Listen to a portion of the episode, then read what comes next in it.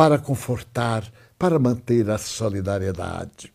É exatamente isto que o vírus está produzindo na sociedade e está demonstrando que somos realmente uma aldeia global. Todos os países hoje, vimos no mapa, apresentam a marca desse ser invisível e poderoso.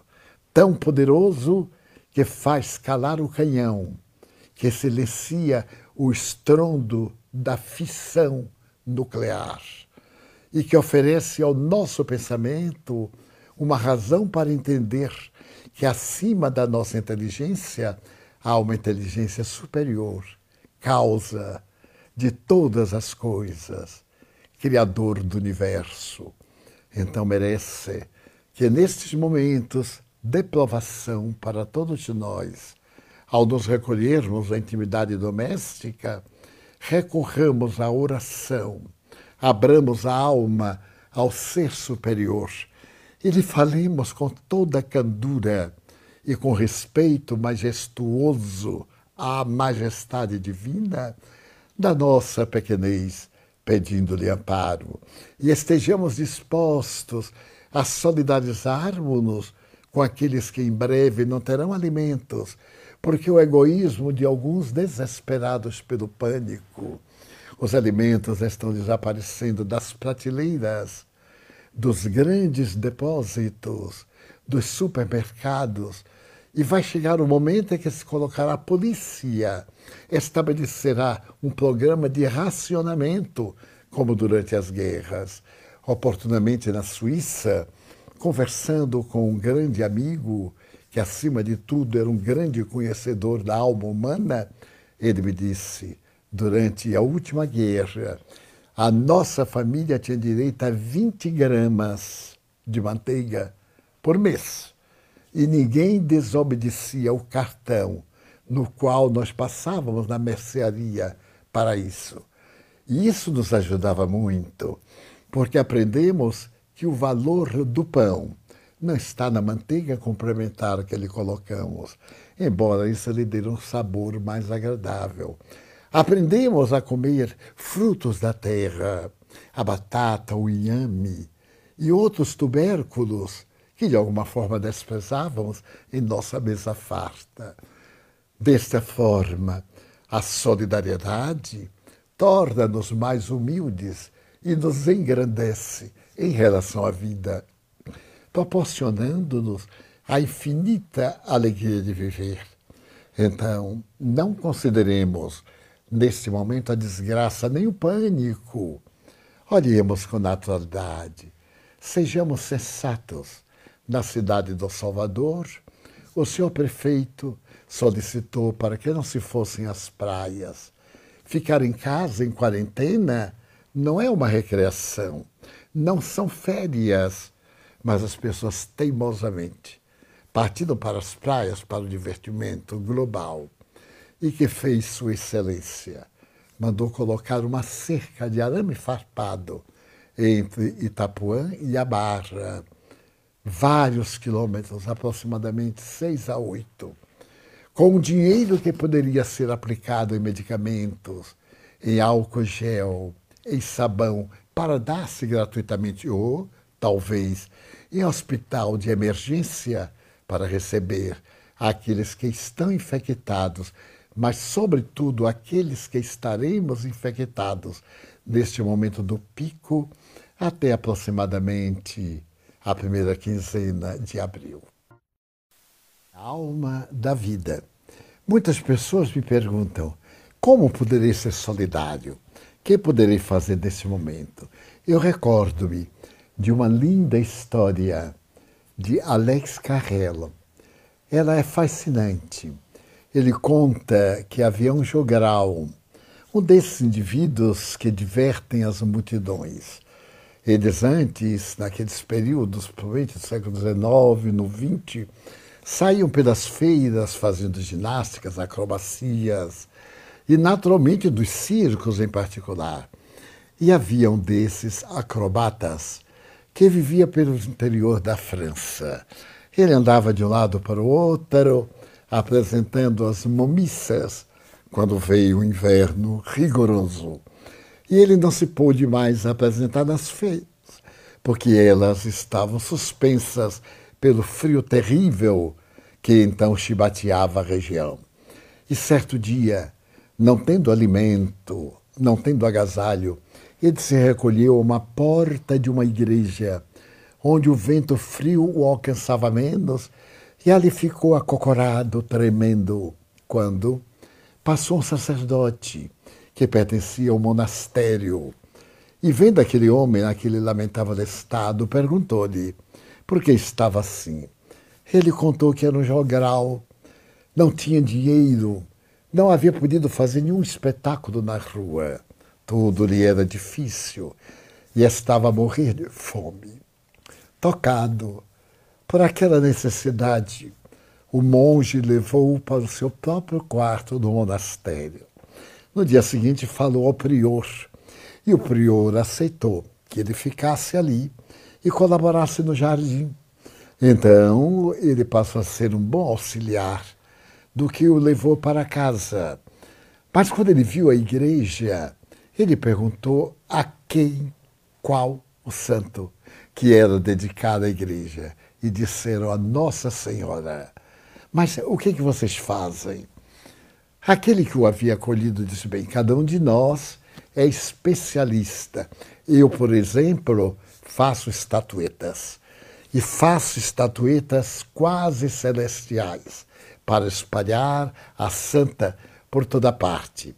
Aquele outro é um extraordinário fundidor de metais.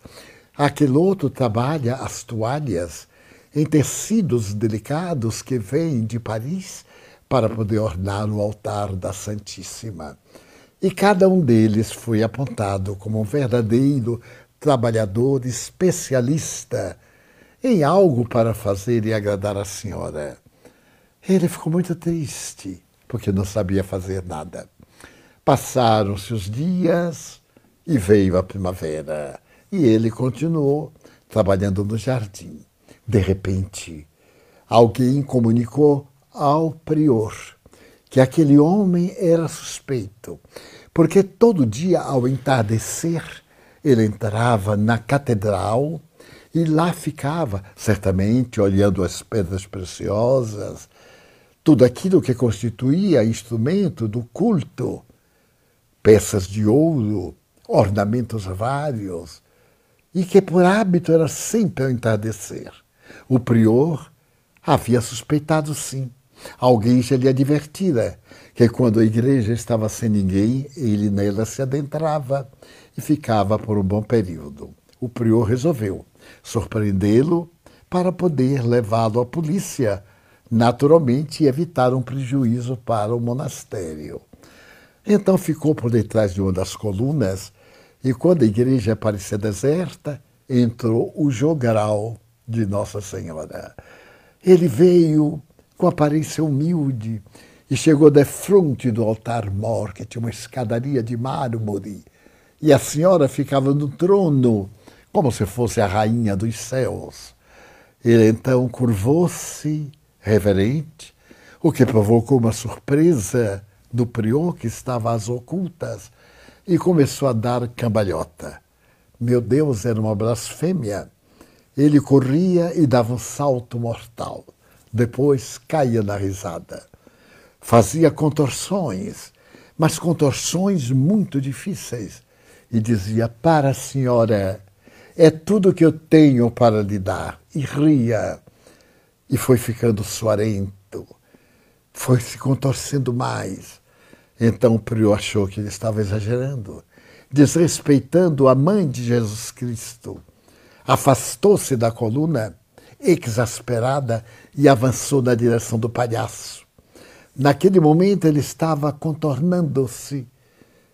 Havia o espírito da dificuldade. E então o suor corria em bagas. E quando o prior ia repreendê-lo, o altar pareceu tremer. E daquele lugar em que a rainha dos céus estava sentada, ergueu-se um ser divinal. Era uma figura indefinível.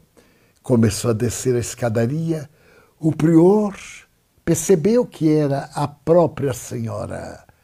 Desceu até o último degrau, ergueu seu manto e enxugou o suor do jogral. E disse para ele: Muito obrigada. Deu-lhe as costas e voltou a sentar-se no trono. Então o prior caiu de joelhos e suplicou perdão por não haver compreendido que ela, a mãe do Criador da vida da terra, recebia com muito agrado a doação grotesca daquele jogral que estava acostumado a atender as multidões na praça, porque era tudo que ele possuía para dar.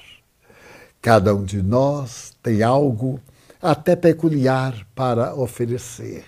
Recordemos-nos daquele dia do gasofiláceo.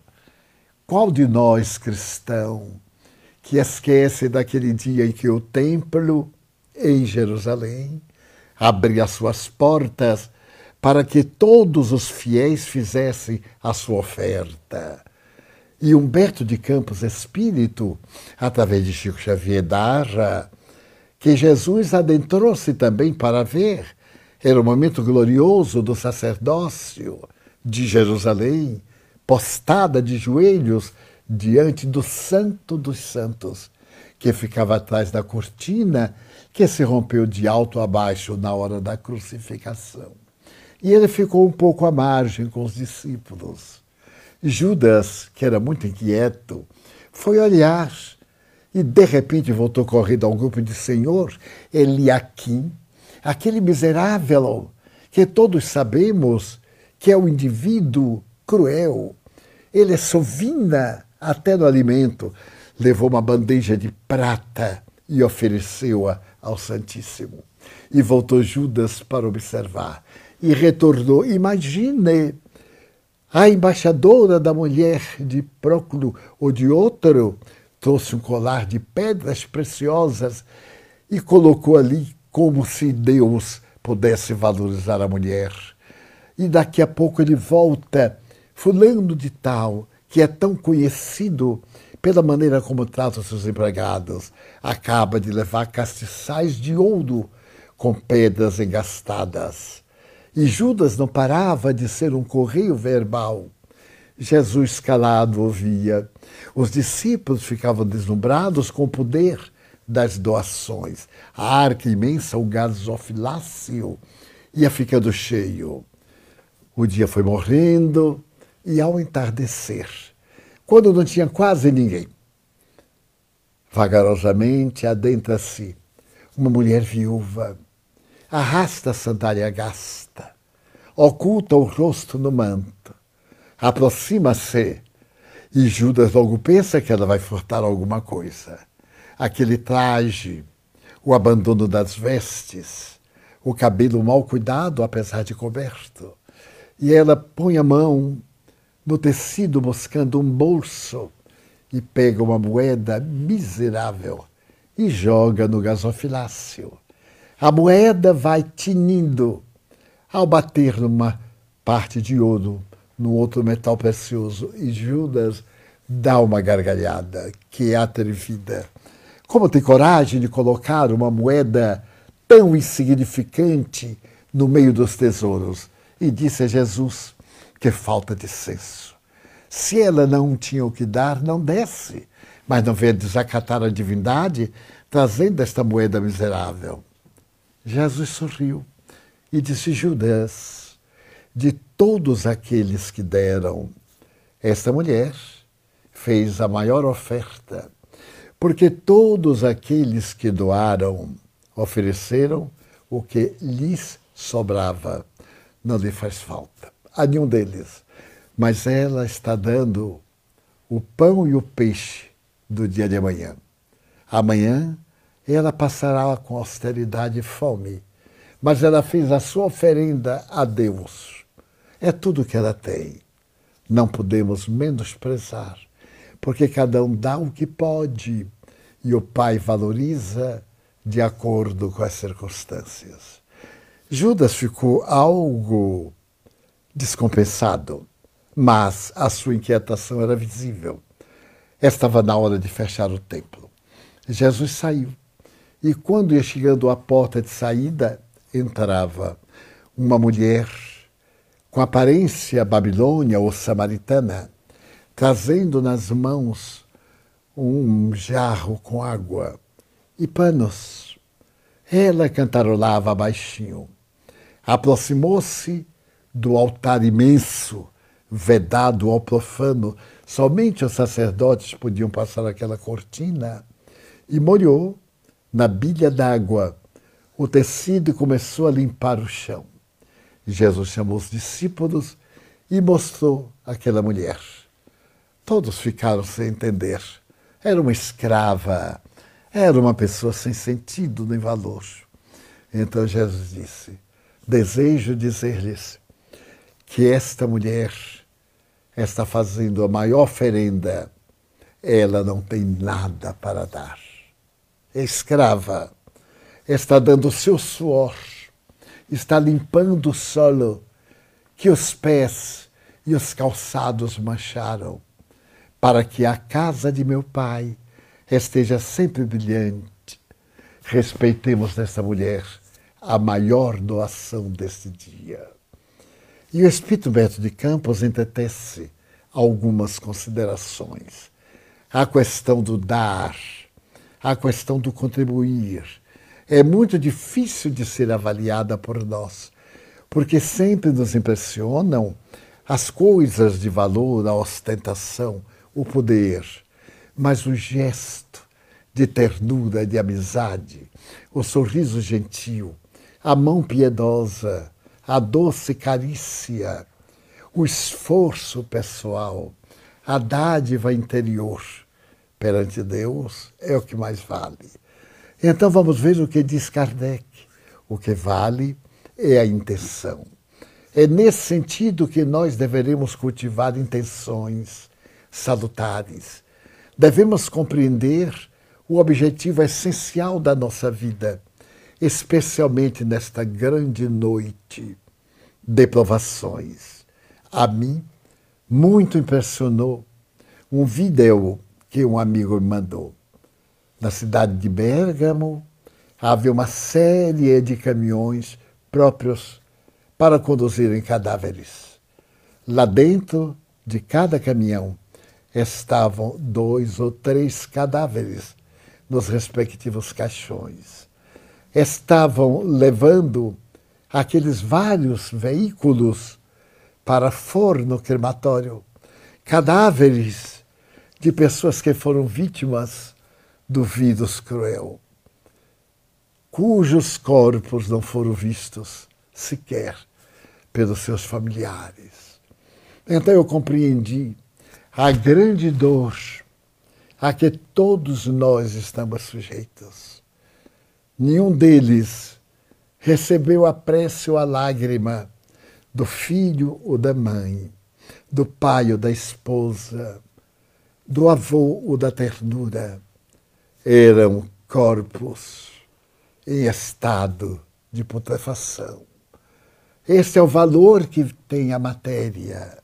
Mas as almas que somos o sopro da divindade, por certo, estão em outra dimensão.